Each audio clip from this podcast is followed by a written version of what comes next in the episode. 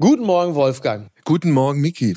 Wolfgang, du hast mir gerade schon gesagt, das kann man verraten. Du hast Urlaub auf Bornholm gemacht, ne? Oder? Aha. Ja, Urlaub, Wunderschöne Insel. Urlaub auf Bornholm, das klingt wie so ein Roman von Dörte Hansen. Toll. Also was du alles machst. Ja, eine wenig spektakuläre Insel mit sehr viel Meer und sehr viel Wind und sehr viel Sonne und sehr viel Erholung und sehr Mhm. viel Fisch und in der Summe einfach etwas, was dich total ähm, runterholt und Großartig. entspannt und entspannend wirkt. Ganz toll. Ich hatte erst gedacht, du hättest Urlaub äh, zusammen mit Ralf Stegner gemacht, aber der ist ja in Bordesholm und nicht Bornholm. Ich dachte, du hättest dir, du hättest dir Rocktipps von äh, Ralf Stegner Also, abgeholt. So weit funktionieren meine Selbstschutzmechanismen noch, dass ich mit dem jetzt eher nicht Urlaub gemacht hätte. Okay, sehr gut. Und was du mir gerade auch gesagt hattest, bevor ich den Knopf gedrückt habe, dass dir, und das verstehe ich natürlich völlig, dass dir meine kleinen äh, Fußballfachsimpeleien, also Absolut. unsere, muss man sagen, gefehlt haben. Wobei wir. Was möchtest du wissen? Du dessen- sprich doch mit dem mal. Fan vom Meisterschaftskandidaten. Sprich doch einfach. angesichts dessen, was du mir vor zwei, drei, vier Wochen mal erzählt hast, Ja. dass immer dann, wenn du dich von diesem Verein abwendest Ja. und nicht an ihn denkst und Ja. nicht über ihn sprichst, Ja. er plötzlich nach oben geht, Ja. sollten wir das vielleicht beibehalten und stattdessen lieber über den anderen Verein reden, Mhm. der da FC Bayern München heißt und bei dem ja, wundersame Dinge passieren. es ist unglaublich. Also wenn jemand mit menschlicher Wärme wie ich äh, da tätig ist, das, das ist, äh, das ist, äh, finde ich auch sehr, sehr spannend. Also ja, jetzt wo du es ansprichst, Ja. Uli Hoeneß, Uli Hoeneß ist auf dem Fußballplatz aufgetaucht und hat äh, Thomas Tuchel also diverse Tipps gegeben, wie er die Mannschaft zu führen hat. Das hat mir, das hat mir sehr, sehr gut gefallen. Und Der hat Oli am anderen Kahn, Tag dann die Torstange verbogen. ist richtig. Das hatte aber dann wiederum von Oli Kahn. Du erinnerst dich, äh, die vier Minuten Meisterschaft vom FC Schalke. Damals hat Oli Kahn doch die Eckfahne geschnappt und hat sie, also wie soll man sagen, geschändet, förmlich geschändet. und aber all das vermisst man beim FC Bayern gerade diese Ja. Form der Emotionalität zumindest seitens Kahn. Der, der ist ja intern in der Kritik, weil er äh, den Mitarbeitern und Mitarbeiterinnen wohl zu emotionslos und kalt sei. Kann man sich bei Oli Kahn gar nicht vorstellen. Ist doch wirklich so ein, ist doch eigentlich die menschliche Wärmepumpe und jetzt das. Also wenn einer im deutschen Profifußball über alle Jahre und Jahrzehnte für Herzenswärme gestanden hat, dann war es Oli Kahn. Das Niemand meine ich, anders. das meine ich eben auch. Ich bin mir sicher, die Menschen sind begeistert, wenn sie uns einfach eine Dreiviertelstunde über Fußball reden hören. Das sind sie völlig zu Recht. Das ist aber eigentlich nicht der Grund meines äh, Erscheinens hier, denn ich wollte dich ja fragen, wie es mit Gisela Getty war. Eine wahnsinnig spannende Frau, die ich übrigens, das kann ich sagen, schon damals verfolgt habe, weil sie mit dir damals im SWR auch schon mal ein Gespräch geführt hat. Ja, das ja. ist aber ein paar Tage her. Und was ist nicht nur seitdem passiert? Also das ist viele Tage her. Das war damals, wenn ich mich richtig zurückerinnere, auch in der Kombination mit Rainer Langhans, Mhm. also diesem, diesem Menschen, der für sie bis heute eine ganz, ganz wichtige Rolle spielt. Jutta Winkelmann, ihre vor ein paar Jahren verstorbene Zwillingsschwester, Ja. war damals auch mit dabei. Und sie ist halt eine letztlich Ikone der 60er, 70er Jahre, Fotografin, Filmemacherin, Autorin, eine Frau mit einem, mit einem Leben, das so nicht viele Menschen geführt haben. Also Rainer Langhans, der sie spirituell seit Jahren und Jahrzehnten begleitet Ja. und immens wichtig ist für sie. Anderer Name, du erinnerst dich vielleicht, Paul Getty. Ja, natürlich. Das war, das war dieser Mil- Milliardärsenkel, der vor ziemlich genau 50 Jahren in Rom entführt wurde. Ähm, die Entführer haben, um ihren Forderungen Nachdruck zu verleihen, ihm ein Ohr abgeschnitten und das an irgendeine italienische Zeitung geschickt. Ja. Gisela geriet damals im Übrigen in Verdacht, äh, sozusagen entweder so. im Auftrag der Mafia oder in Verbindung mit der RAF an dieser Entführung beteiligt Ja, gewesen zu sein ja.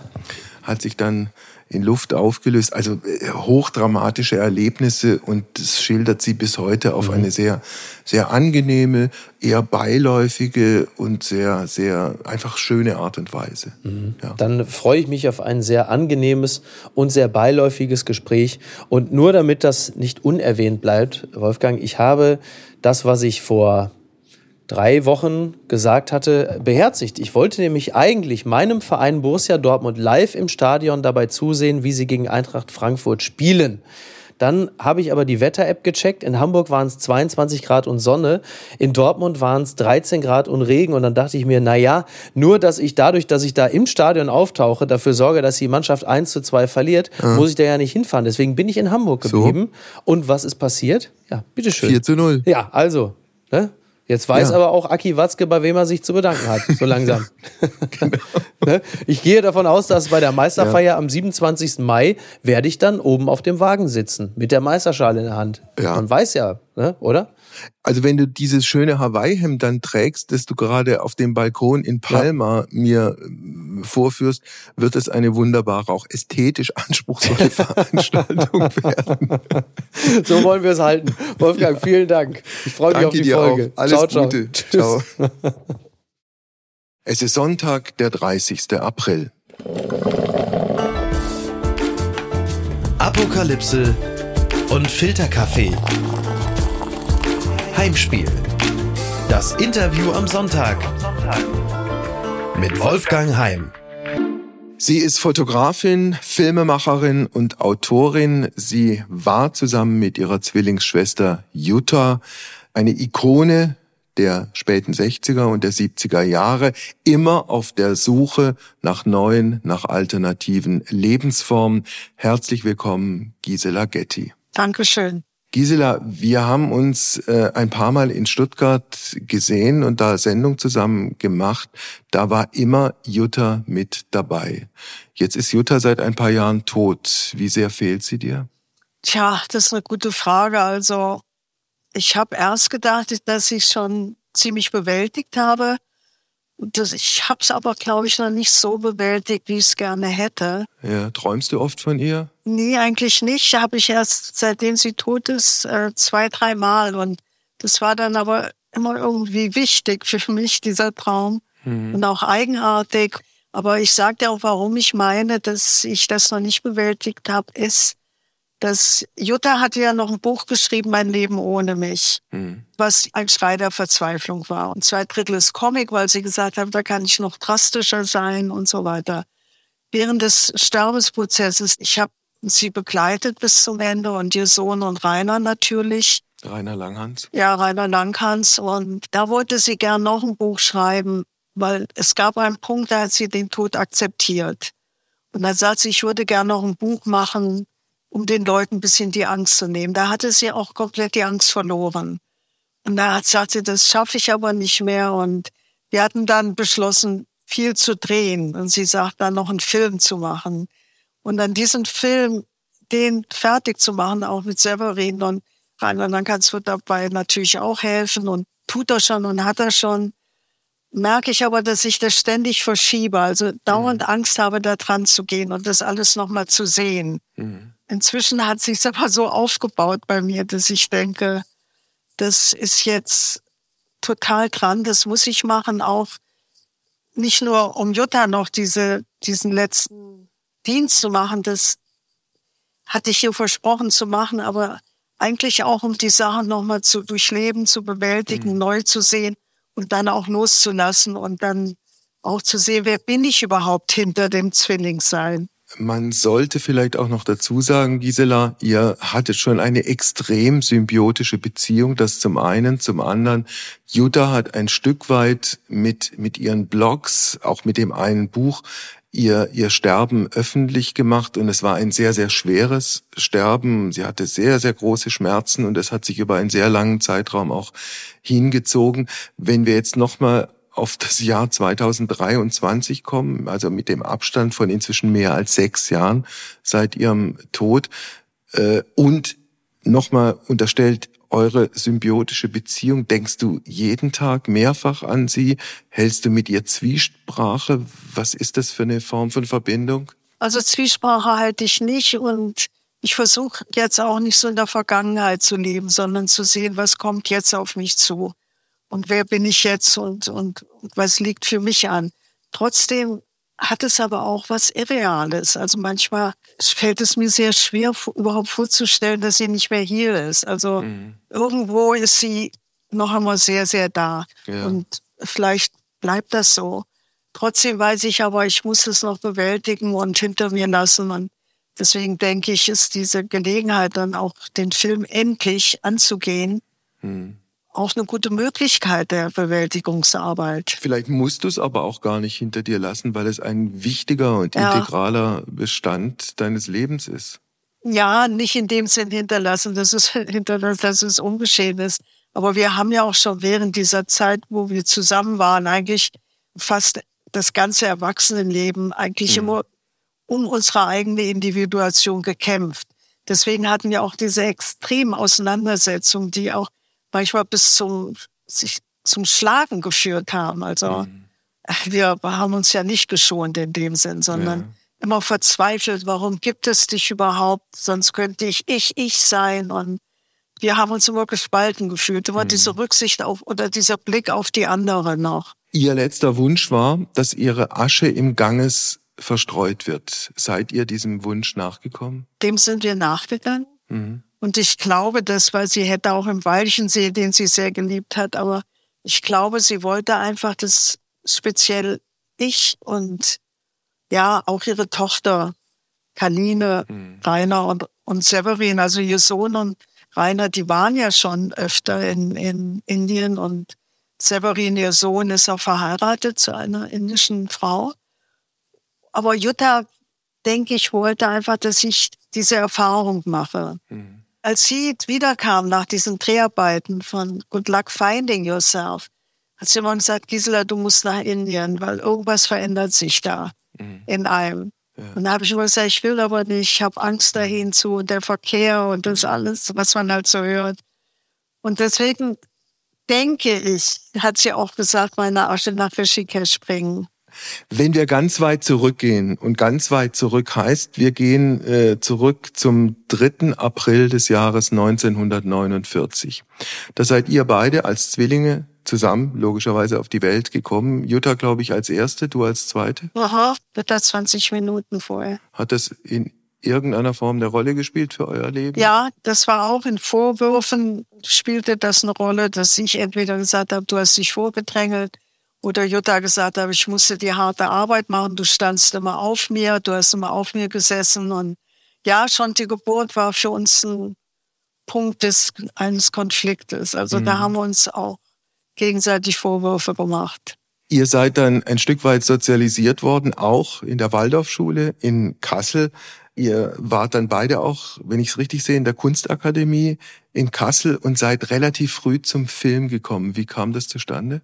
Durch den äh, Professor Neusüß waren wir dann in die Fotoklasse gegangen und dann machte der Professor Hillmann an der Kunstakademie eine experimentelle äh, Filmseminar oder, oder Filmabteilung. Mhm. Und da waren wir dann gleich dabei und gründeten dann auch mit, mit Adolf Winkelmann und Gerd Wittenbender das Kasseler Filmkollektiv. Das waren eure damaligen Männer, um das dazu zu sagen. Ja, und Freunde, Boyfriends. Mhm. Und wir politisierten uns zu dem Zeitpunkt schon und dann haben wir halt, was wir so verstanden haben, Agitationsfilme oder mhm. politische Filme gemacht. Meine Schwester und ich haben ja dann auch in, das war glaube ich 69 in Oberhausen einen großen Preis gewonnen. Mhm. War das dieser Film, den ihr gemacht habt über einen Fließbandarbeiter, ja. wo ihr euch vorgenommen habt, 30 Minuten lang wird nicht geschnitten?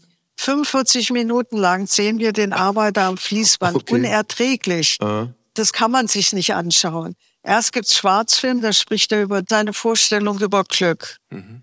Und dann sieht man eben, wie er am Fließband arbeitet, was sie ja Tag für Tag machen und wie unerträglich das eigentlich ist. Mhm. Also wir waren natürlich, war es ja dieser marxistische Hintergrund entfremdete Arbeit und so weiter. Und deswegen aber auch ein bisschen von Andy Wall beeinflusst. Ja. Und deswegen hatten wir sogar eine Kassette entwickeln lassen, bei Ari, die 45 Minuten durchläuft, mhm. um das dann zu zeigen. Äh, Gisela, wenn du sagst marxistischer Hintergrund, äh, also wie fund, also auch im Rückblick, wie fundiert war das eigentlich? Habt ihr da Marx und Engels und ich weiß nicht wen gelesen und euch da in den Kommunismus reingearbeitet oder war das irgendwas, was man irgendwie so irgendwie ganz nett und, und putzig und die anderen ärgernd fand? Damals. Also damals habe ich das, heute habe ich einen anderen Blick darauf, das ist klar damals haben wir das super ernst genommen und haben uns richtig also aufgerufen gefühlt und ich habe ja dann auch in der Fabrik gearbeitet und hm. Flugblätter verteilt. Das war aber dann schon Kaderarbeit und das fing ja an mit den Demonstrationen und da haben meine Schwester und ich auch mitorganisiert eine Anti-Vietnam-Demonstration. Es war übrigens die erste Demonstration in Kassel seit dem nach dem Krieg. Okay. Und das war dann im Fernsehen. mein Vater hat uns gar nicht erkannt, er hat das gar nicht vermutet. Ja. Dann riefen aber die ganze Verwandtschaft und sagt, mhm. eure Zwillinge und das müsst ihr ihnen verbieten und das ist ja furchtbar und so weiter. Ah. Wie diese ganze Generation, ja. Dann seid ihr beide, wenn ich es richtig sehe, irgendwann nach Berlin gegangen. Dann gingen die Wege erstmal auseinander. Du hast dann eine Tochter bekommen, Anna, der Vater, Rolf Zacher, durchaus bekannter Schauspieler, auch vor ein paar Jahren gestorben. Und Jutta bog ab in die Kommune 1 und hat da dieses Leben ausprobiert. Stimmt das so? Nee, nee, nee ganz anders. Also wir gingen dann beide erstmal nach Berlin, aber Jutta, die war nur kurz in Berlin, die ging weiter von der KPDML zum, mit ihrem Freund zum Zentralkomitee nach Dortmund. Aha. Und ich blieb in Berlin und lebte in der ehemaligen Kommune 2, okay. die sich aber inzwischen auch ganz anders, auch andere Leute waren, nur noch ein oder zwei ursprüngliche Mitglieder, Aha. die jetzt auch Kaderarbeit gemacht haben, KPDML und so. Wer war damals in dieser Kommune 2 mit dabei? Das war der Eberhard Schulz, das war, glaube ich, ein Originalmitglied und mhm. Katrin Seibold. Okay, aber all die, die man eigentlich heute kennt, Rainer Langhans, Uschi Obermeier sowieso dann nicht die, mehr. Das war ja schon vorbei. Okay. Wir sind ja so ein bisschen später Rainer und das alles lief lange vor uns. Aha. Dieses Leben dort in dieser Kommune, so du es mitgemacht hast, war das damals attraktiv und ist es heute im Rückblick scheußlich? Nee. Nicht? Das waren alles sehr wichtige Zeiten. Wir haben zusammen gelebt haben zusammen gearbeitet und haben was geglaubt. Also natürlich haben wir noch, wie wir damals waren, als Studenten, es ging uns immer darum, die Arbeiterklasse zu agitieren. Das war natürlich eine Fantasie. Das, das war ja gerade das Wirtschaftswunder, an der auch die Arbeiterklasse natürlich teilnehmen wollte. Und ihre, zuerst mal ging es denen ja auch ein bisschen besser. Ich bin oft, wenn wir Flugblätter da verteilt haben, auch geohrfeigt worden oder Aha. das Zeug aus der Hand gerissen. Und also von den Arbeitern, die wussten genau, das sind Studenten, die hier irgendwie eine Fanta ihre Fantasie leben. Ja. Aber diese 68 jetzt zurückblicken, das ging ja auch jetzt nicht um diese ganzen verschiedenen Formen, sondern ich sehe das eher, dass wieder alle eine Utopie gelebt haben. Mhm.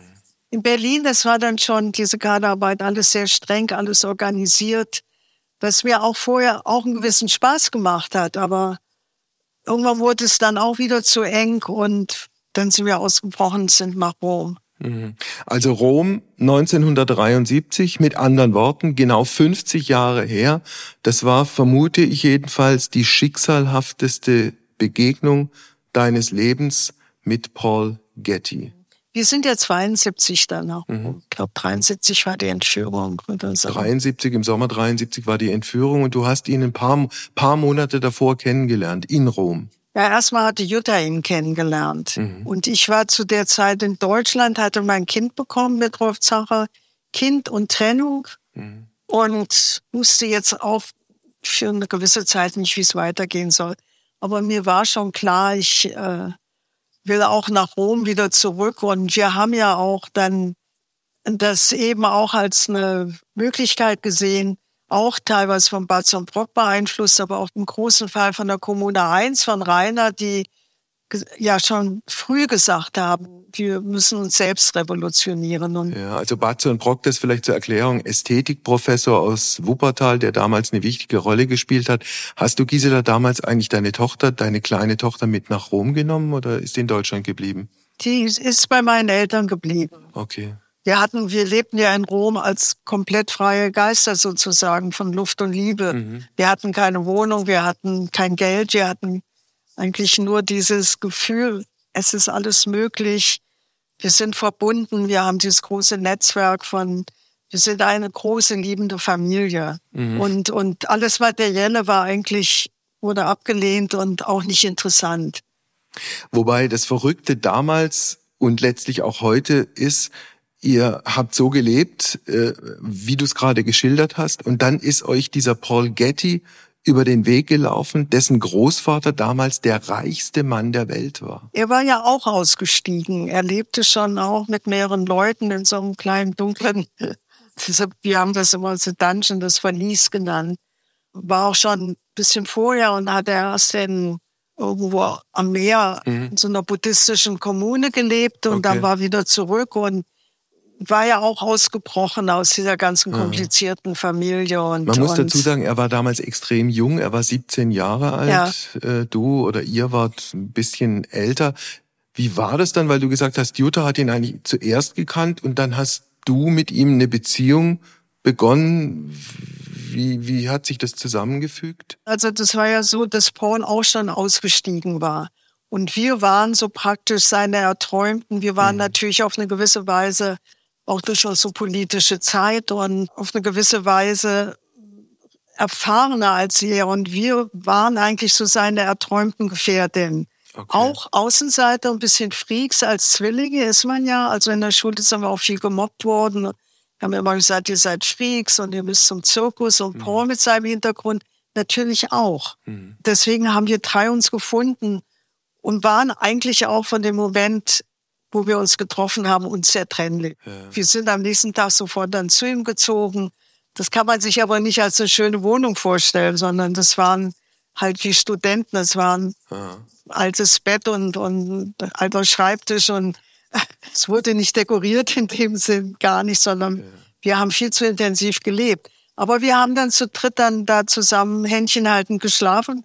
Das war auch alles sehr, sehr unschuldig. Das glaubt man vielleicht heute nicht mehr. Und während der Entführung, als sie dann da Pauls Leben sich genauer angucken, hieß es auch immer die Zwillinge und Ménage à trois. Ah. Da wurden schon immer so sexuelle Vermutungen angestellt, aber das war nicht so. Also die Entführung im Sommer des Jahres 1973. Nochmal. Der Enkel des reichsten Mannes der Welt wird entführt. Die Entführer wollten, glaube ich, 17 Millionen Dollar Lösegeld. Der Großvater also der mit der Kohle hat gesagt, ich habe 14 Enkel insgesamt. Wenn ich nur einen Penny Lösegeld zahle, dann habe ich 14 gekidnappte Enkel. Kann man so denken. Von seiner Position heraus musste er ja so denken, weil ihm geht es ja gar nicht um Liebe oder um, um Zuneigung, mhm. sondern um, um andere Werte. Das, er ist ja noch dieser Altkapitalist gewesen. Mhm.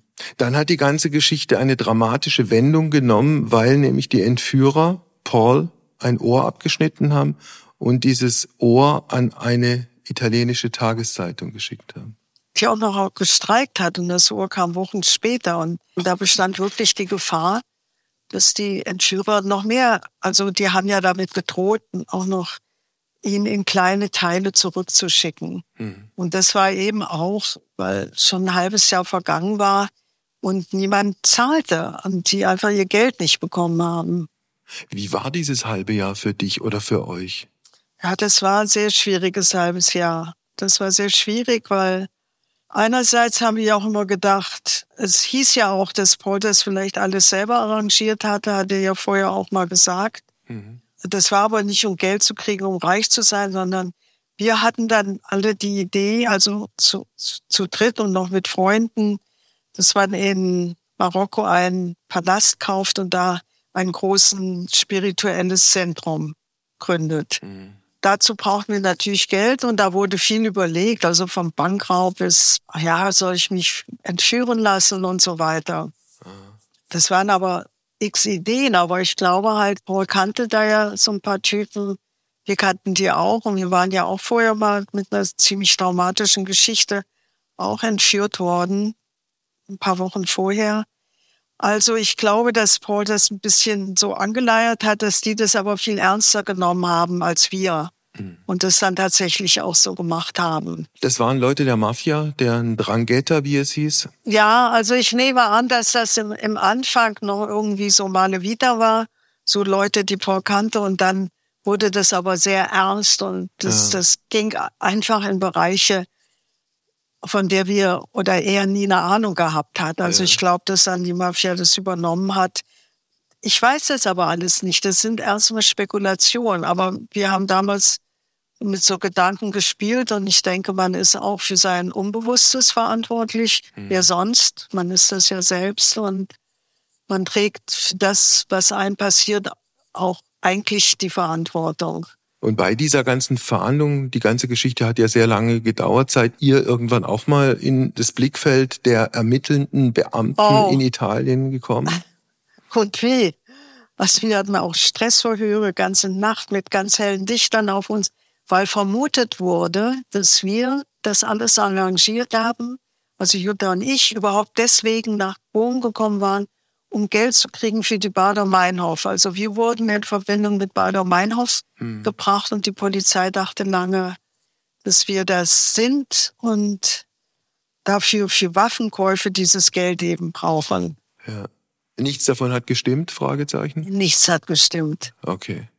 Wie war das dann, als er dann nach einem halben Jahr freigelassen wurde? Also, es wurde dann tatsächlich auch Geld bezahlt, allerdings nicht 17 Millionen Dollar, sondern... Ja, das 17 war ja schon völlig unprofessionell, völlig ähm, völlig okay. ja, für, für damalige Verhältnisse. Völlig ne? daneben, ja. Also bezahlt wurden dann schlussendlich drei Millionen Dollar. Ja. Und dann kam er frei. Und wie war diese Begegnung, nachdem er da plötzlich wieder bei euch aufgetaucht ist? Er war erstmal im Krankenhaus und er wurde frei. Meine Schwester und ich waren gerade in Sorrent beim Filmfestival, mhm. weil Peter Lilienthal wollte irgendwie einen Film mit mir machen und es gab so einiges.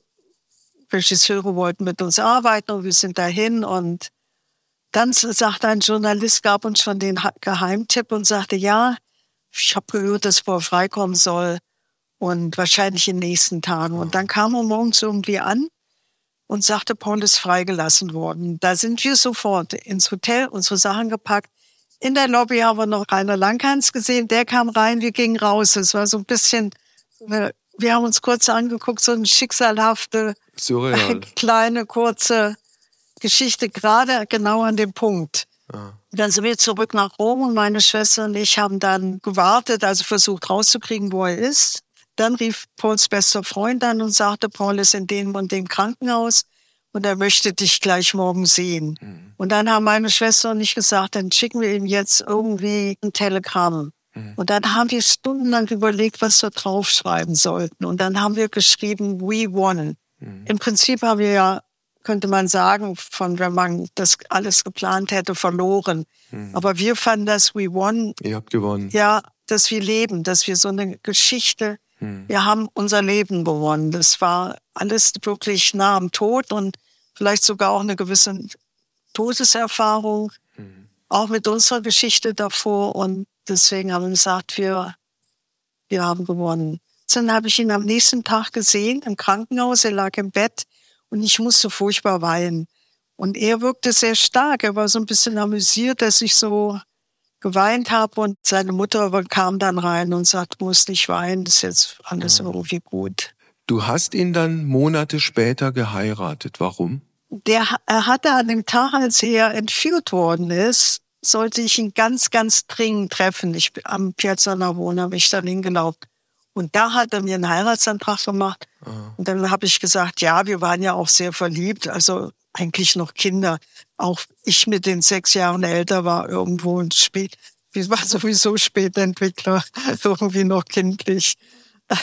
Und musste ich ihm ganz fest versprechen zu heiraten und dann war er in der Nacht verschwunden und deswegen er hat dann auch gesagt, also während der, der Entführung, das hat ihm immer auch Hoffnung gegeben, dass er mich wieder sieht und dass wir dann auch zusammenbleiben und okay. zusammen heiraten. Und er wollte halt dieses Versprechen haben. Das hat dann insofern auch funktioniert, dass ihr geheiratet habt. Dann ist auch kurz darauf ein gemeinsames Kind auf die Welt gekommen, Balthasar. Ja. Und dann ist aber in, in, in Folge keine Honeymoon-Geschichte passiert, sondern Frage aufgrund dieser natürlich auch wahnsinnigen Traumatisierung, die er erlebt hat, ist er dann so in, in so einen Sumpf von Alkohol und Drogen und ich weiß nicht was äh, geraten, dass er da nie mehr rausgekommen ist? Kann man es so formulieren? Ja, es kann man schon so formulieren, sehe ich auch so.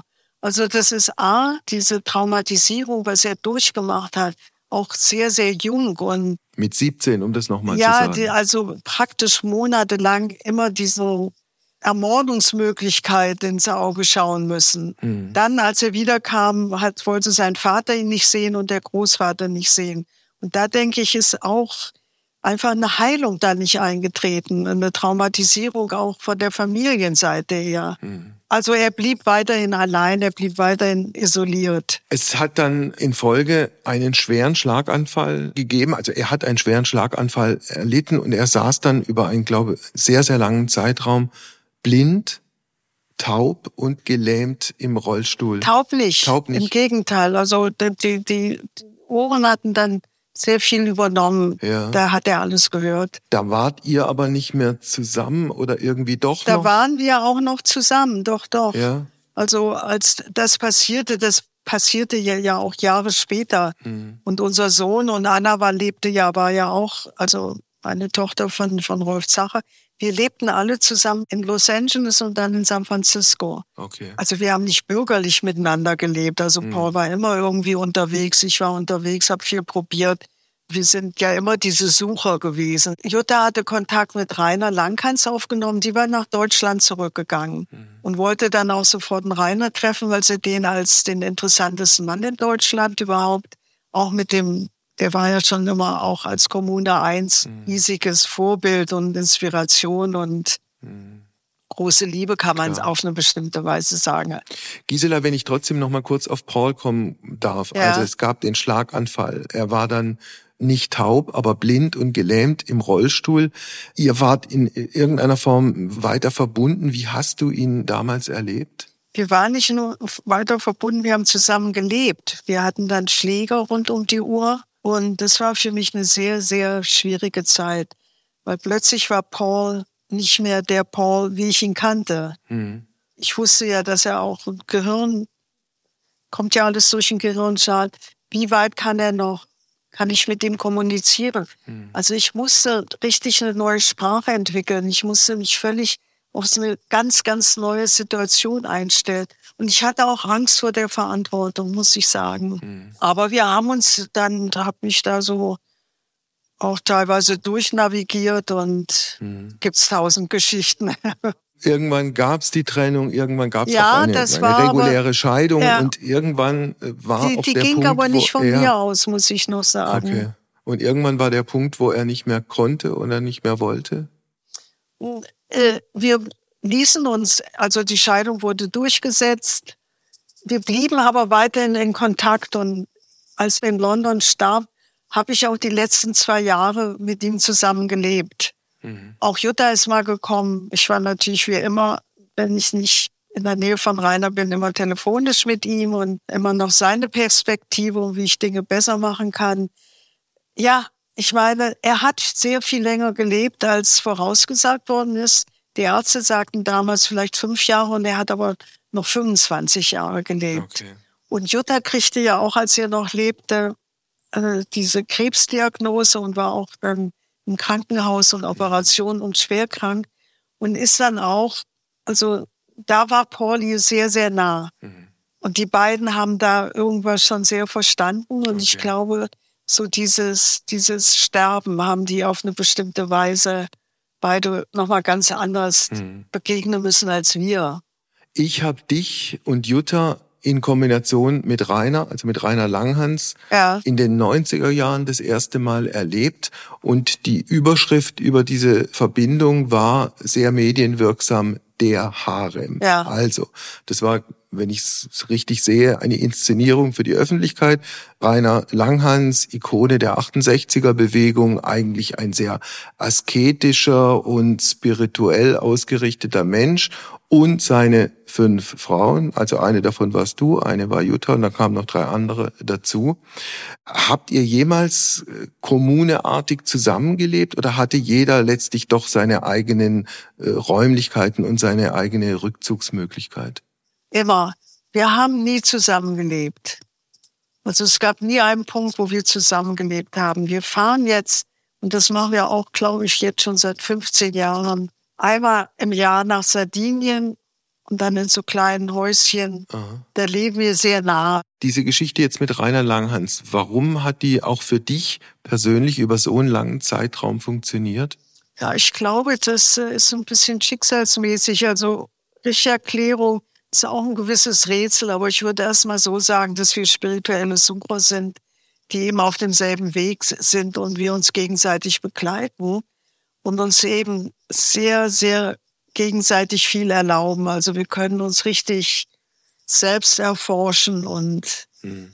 das geht ja so weit, bis man auch denkt, bin ich vielleicht verrückt und bin ich crazy. Und wenn man dann auch so Gefährtinnen hat, mhm. die durch ähnliche Sachen gehen, das ist sehr wichtig. Ja, wobei natürlich auch ihr und du speziell auch viel, vermute ich jedenfalls, viel Ablehnung erfahren habt. Also wie viele Leute haben zu dir im Laufe der Jahre gesagt, sag mal, bist du eigentlich blemblem? Ja, ja, warum das habe ich. Dir, warum teilst du dir einen Typen mit vier anderen Frauen? Ja, nicht nur das, sondern auch, du könntest doch eine reiche äh, Frau sein, die ganz anders lebt und warum machst du das nicht? Und also mich hat in der Straße mal auch eine Frau angesprochen, sagt, sind Sie verrückt? Wieso sind Sie denn mit so einem Verrückten zusammen, wo Sie doch mit die Familie da so schön leben könnten und so weiter. Aber klar, ich habe auch meine inneren Widersprüche, bin da immer wieder hin und her gerissen. Getty oder Lankan sozusagen, arm oder reich, aber dieses Kontinuum und diese Sache mit Rainer, die ist mir schon am wichtigsten. Aber vermutlich, Gisela, hast du auch ein ums andere Mal gehört, das ist ja ganz logisch, dass sie den Weg gegangen ist, weil aus Amerika von Getty hat sie ja die Millionen mitgenommen und kann jetzt auch Hat sie aber nicht. Ich so. habe gar nichts gekriegt. okay, hast du versucht, was zu kriegen? Also ich habe versucht, ein bisschen was zu kriegen, klar, weil ja. ich wollte natürlich auch ein kleines Stück vom Kuchen abhaben. Aber das Problem war, dass Paul und ich uns haben scheiden lassen oder die die Scheidung durchgekriegt haben. Eh Paul geerbt hat. Mhm. Der Vater lebte noch alle noch und dadurch bin ich natürlich an der Sache vorbeigeschlittert. Mhm. Man, Rainer sagt natürlich, ich habe Glück gehabt und ich fühle mich da immer wieder auch ein bisschen schwierig in der Sache. Aber gut, jetzt bin ich dabei und ich bin immer noch dabei und ja. war schon immer dabei. Natürlich auch das große Talent da drin zu sehen, Klar. die reichste Familie zu heiraten und nichts Klar. zu kriegen. Also auch als Paul, der gestorben ist, ich habe ja. überhaupt nichts geil. Ich habe Nichts, nichts, gar nichts. Nicht mal ein Foto, also wirklich nicht mal ein Bild, was er gemalt hat, während wir zusammen waren. Ja. Gisela, welche Rolle haben Drogen in deinem Leben gespielt? Ja, also früher in, in, als bewusstseinserweiternde oder psychedelische Erfahrungen haben die eine, mhm. groß, eine große Rolle gespielt. Dabei hat die große Rolle nicht so sehr das Drogennehmen, sondern eben diese diese Erfahrung mhm. ist es gewesen. Und zurückblickend habe ich auch wirklich nicht viel genommen. Vielleicht LSD, vielleicht zehn Stück. Mhm. Ich habe aber so etwa alles probiert. Und Mescalin? Mescalin und Ayahuasca und, und mhm. harte Drogen mochte ich nie. Ist nicht mein... Heroin hast du probiert? Also Kokain und Heroin habe ich probiert, aber ein, zwei Mal, da ist mir nur schlecht gewesen. Ja. Ist nicht mein... Hat mich nicht angezogen. Bedeutet, du warst nie am Abgrund? Drogentechnisch gesehen? Ich bin nie süchtig gewesen. Am Abgrund habe ich mich öfter gefühlt. Aber das eben psychisch habe mhm. ich mich am Abgrund gefühlt. Wie hast du es denn drogentechnisch mit deinen Kindern dann gehandhabt? Quasi in der Erziehung, also wenn deine Kinder irgendwann in die Pubertät kommen und auch Dinge ausprobieren möchten, da gibt es ja eine Mutter, die sich irgendwie verhalten muss. Ja, ja, das ist eine sehr wichtige Frage, sehr gute Frage, weil mein Sohn ist ja auch dann ähm, heroinabhängig gewesen. Mhm. Und da ging es eben um die Frage, und noch auf Rainer zu sprechen zu kommen, der konfrontierte mich dann in meiner großen Angst natürlich und auch mhm. teilweise Verzweiflung mit der Frage, wer bist du in dem Ganzen? Also jetzt nur die ängstliche Mutter mhm. oder kannst du darüber hinaus auch ihn begleiten und verstehen in dem Sinne, dass du auch ihm die Suche überlässt und erkennst, dass er sucht für sich und ihm auch vertraust, dass er da durchkommt. Mhm. Da, auch da habe ich erst losgeschrieben und habe gesagt, Rainer, das ist sowas von brutal. Und weil er sagte noch, selbst im Tod sollte dein Sohn eben den Tod wählen, bis du dann nur weint und schreien, so dass er dann überhaupt kein Vertrauen zu dir fassen kann, weil er natürlich als Sohn dich nicht aufregen will oder der mhm. Mutter wehtun will, sondern kannst du noch etwas ganz anderes erkennen. Und diese Frage hat mich sehr beschäftigt, mich heute noch. Und ich habe dann auch mit Eltern gesprochen, die Heroin-Kids haben. In Los Angeles bin ich viel mit diesen Heroin-Kids zusammen gewesen. Also auch die Freunde von Balthasar und so. Ja. Und habe immer sehr versucht, die zu verstehen und denen auch einen Ort zu geben, wo sie sich mal ausdrücken können, also mit mir reden und wo ich das nicht verteufle und wo ich nicht sage, ihr müsst sofort damit aufhören, sondern sage, ich weiß, ihr sucht auch euch selbst. Mhm. Das ist auch eine Suche, die, die anerkannt werden muss. Mhm. Sie ist natürlich, diese Heroin-Kids, die sind problematisch für die Gesellschaft, weil in der Gesellschaft ist der Tod so verdrängt, dass wenn wir diese, diese abgemagerten Kinder oder diese Kinder, die jetzt nicht dieses sich anpassend verhalten, als Bedrohung erkennen, und dann sollen die sich und müssen sich verändern, dass man mal auf sich selber schaut und okay. sagt, wir machen diese brutale Gesellschaft. Ah. Und die Kinder sind verzweifelt. Balthasar, dein Sohn ist jetzt seit äh, wann clean? Ungefähr? Etliche Jahre? Ja. Ja. Etliche hast Jahre. Du, hast du Sorge, hast du Angst, dass er nochmal rückfällig wird? Nein. Nicht? Also, ich, sagen wir mal, ich denke jetzt nicht dauernd, wird der jetzt rückfällig und soll der rück, bisschen, ich weiß auch gar nicht, ob er total clean ist, weil der trinkt auch mal Wein und Wein ist auch eine Droge, vielleicht sogar noch eine schlechtere, weil als Heroin. Aber naja. eine anerkannte natürlich. Hm. An Alkohol sterben sehr viel mehr Leute als an Heroin. Ja, gut, aber ich würde jetzt ein Glas Wein nicht mit äh, einem Schuss vergleichen wollen, Nein, kann den man, man auch sich setzt und da in die fürchterlichste ja. aller Abhängigkeiten. Ja, ja. Aber anderes Kann man Thema. auch in dem Sinn nicht. Und ja. dieses Heroin ist ja, diese Kinder haben ja schon vorher große mhm. Probleme. Klar. Und das, glaube ich, ist auch, weil unsere Welt ist so materialistisch und so leer. Mhm. Wir haben überhaupt nichts anzubieten. Also was, was sollen die machen, wenn die aussteigen wollen? Mhm. Gisela, du, also du sowieso, aber ihr auch als äh, Verbund, Jutta und du, ihr als Twins, ihr habt in eurem Leben erstens unfassbar viel erlebt und ihr habt zweitens auch unfassbar tolle Menschen kennengelernt. Ich habe mir jetzt einfach ein paar Namen aufgeschrieben und würde dich bitten, mir einfach ein, zwei Sätze dazu zu sagen, was dir spontan einfällt. Der erste Name Bob Dylan. Große Liebe. Von euch beiden? Von unserer Generation, von auch von uns okay. beiden. Dennis Hopper? Auch. Bruder. Bruder, warum?